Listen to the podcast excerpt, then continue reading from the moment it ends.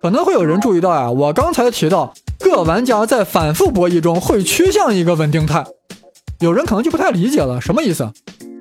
所以我在这又要举一个例子，各位听众一起来参加这个 game，一起来游戏，一起来博弈。游戏规则是这样的，每个人呀，在一到一百之间选一个自然数。大家在选的时候呀，互相之间不要商量，也不能互相告知。那么，在这个 game 中，谁是胜利者呢？谁选择的数字最接近大家选的数字的平均数的三分之二，谁就获胜。换句话说，我们先将大家在一到一百之间选的各种数字取平均值，然后再将这个平均值乘以三分之二。就会得到一个数，谁选的数字最接近这个，那么谁就是这个游戏的获胜者。给大家十秒钟时间来思考选择，一到一百之间，你选哪一个呢？请上音乐。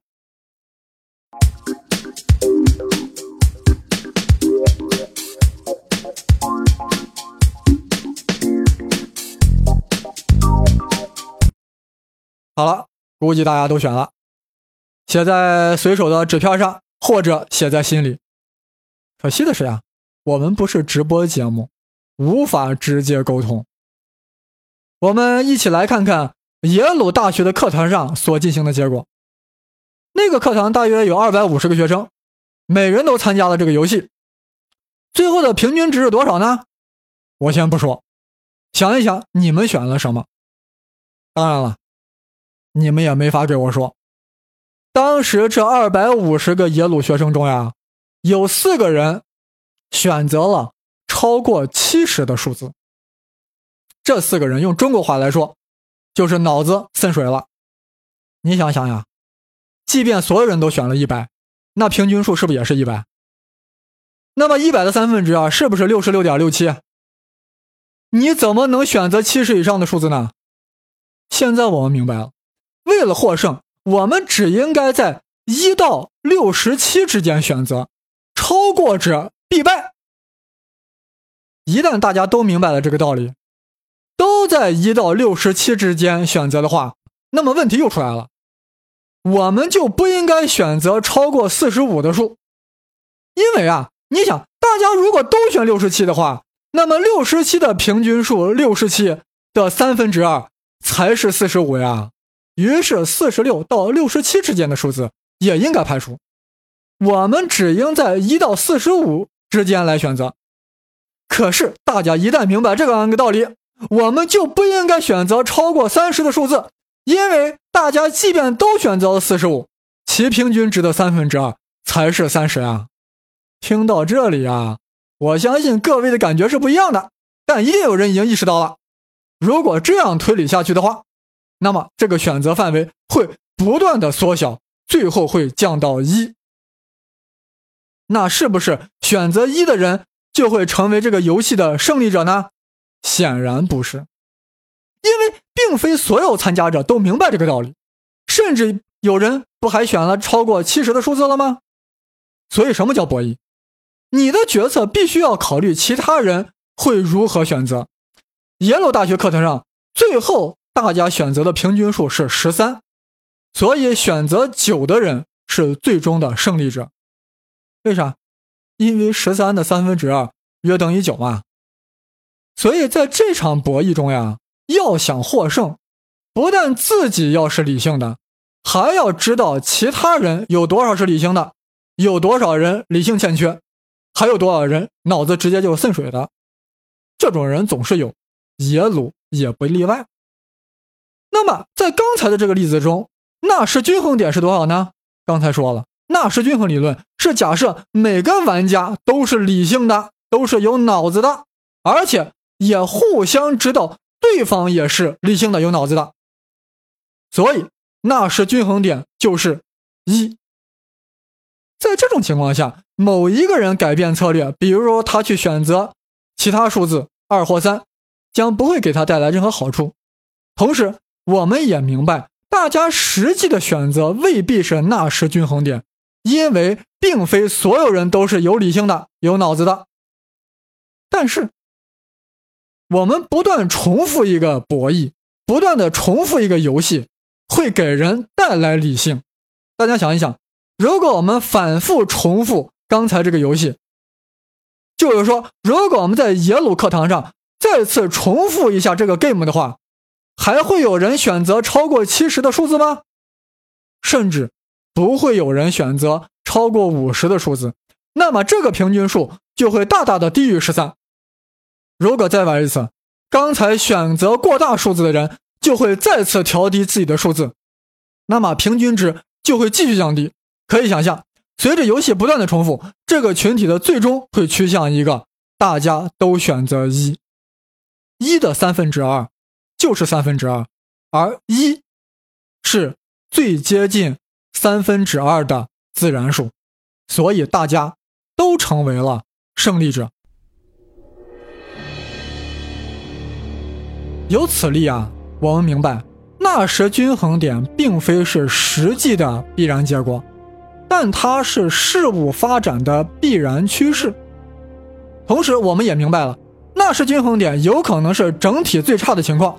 比如囚徒困境，也可能是最好的情况，大家共赢。比如说刚才大家都选了一的例子。那么我们这个社会应该如何制定游戏规则呢？如何制定法律法规呢？以便趋向一个大家共赢的局面，而不是大家共损的局面呢？也就是如何让一个优良的纳什均衡出现，而不是一个劣等的纳什均衡出现呢？这就是研究博弈论的现实意义，这当然也是纳什的伟大之处。刚才那个从一到一百选数字的游戏，我胡先生要再增加一个规则，即获胜者将得到一笔奖金，奖金的额度就是大家所选数字的平均值。如果你把数字往大里选，就会提高这个平均值。但你的成功几率就会降低，你会怎么选？不要忘了，在这个 game 中，人人都是为了自己利益最大化。你如果不能获胜，即便提高了平均值，也是为他人做加一，让获胜者获得了更高额度的奖金。这不是理性的你。所以，虽然增加了这一个规则，你和别人为了取胜，还是会选取较小的数字。反复游戏后，还是会趋于。纳什均衡点，即选择一，和刚才并无区别。这意味着什么？大家虽然获得了共赢，但只获得了奖金的最低值。这就是这个游戏规则导致的必然结果。如果这个游戏是一个国家政策，那么这个政策制定者可能会这样指责玩家：你们如果都选择了一百。不就都可以同时获得最高奖金额度一百了吗？如果他这样说，我建议他学一点博弈论，懂一点纳什均衡，这是人们最终会趋向的一个稳定态啊！纳什均衡点，再完美的制度，如果其理想背离了纳什均衡点，其结果必然是悲催的。我们再看一个例子。想让大家明白，在一个系统中呀，纳什均衡点可能会有多个。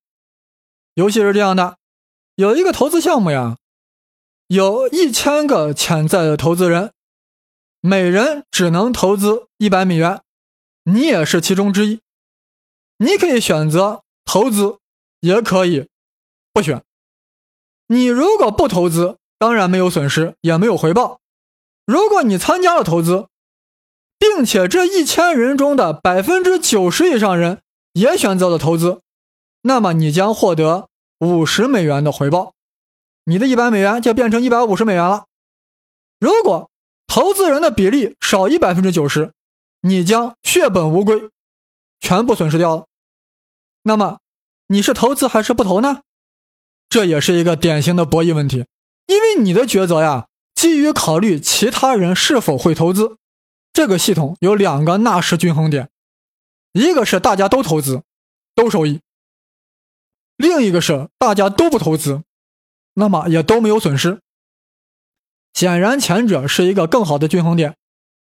当然了，呃，这个 game 一开始的时候，第一次玩这个游戏的时候，不会达到任何一个均衡点，但是反复重复这个游戏，就会趋向其中一个纳什均衡。比如说，第一次你没投资，而整体的人投资超过了百分之九十，大家都获利了，你却没有获利，那么再玩一次的时候，你就会选择投资，对吧？所以最后呀，就会有百分之百的人选择投资。相反，如果你投资了，而整体人的投资低百分之九十，你亏了本儿，那么下次 game 的时候，你就会选择不投资，慢慢的反复重复。最后，所有人都都不会投资了。那么，到底会趋于哪个均衡点呢？看来与第一次游戏的结果非常有关联，而且也与整体的经济环境有关联。如果发生混沌现象的话，甚至还会出现蝴蝶效应。这里就不多说了。约翰·纳什出生于1928年6月，是美国著名数学家，主要研究博弈论、微分几何学和偏微分方程式。一九五零年，纳什在博士论文中提出了一个重要的概念，也就是后来被称为纳什均衡的博弈论理论。他的理论被运用在市场经济、计算、演化生物学等多个领域。三十岁时，纳什不幸罹患精神分裂症，但是凭借巨大的勇气，他战胜病魔，重回学术领域，在博弈论领域开创性的贡献，影响了几代数学家、经济学家和科学家。一个纳什倒下去了，千百个纳什会站起来。地球上只要有人类，就永远会有博弈；只要有博弈，就会有纳什。纳什虽然去世了，但他给我们留下了一个丰厚的遗产——纳什均衡。什么叫博弈论？就是在某个系统中，每个参与者之间互相影响。参与者在抉择的时候，不但要考虑自己的行为，还要推测和揣摩对手的反应，最终才能做出自己的抉择。这就是博弈，而研究博弈的理论就是博弈论。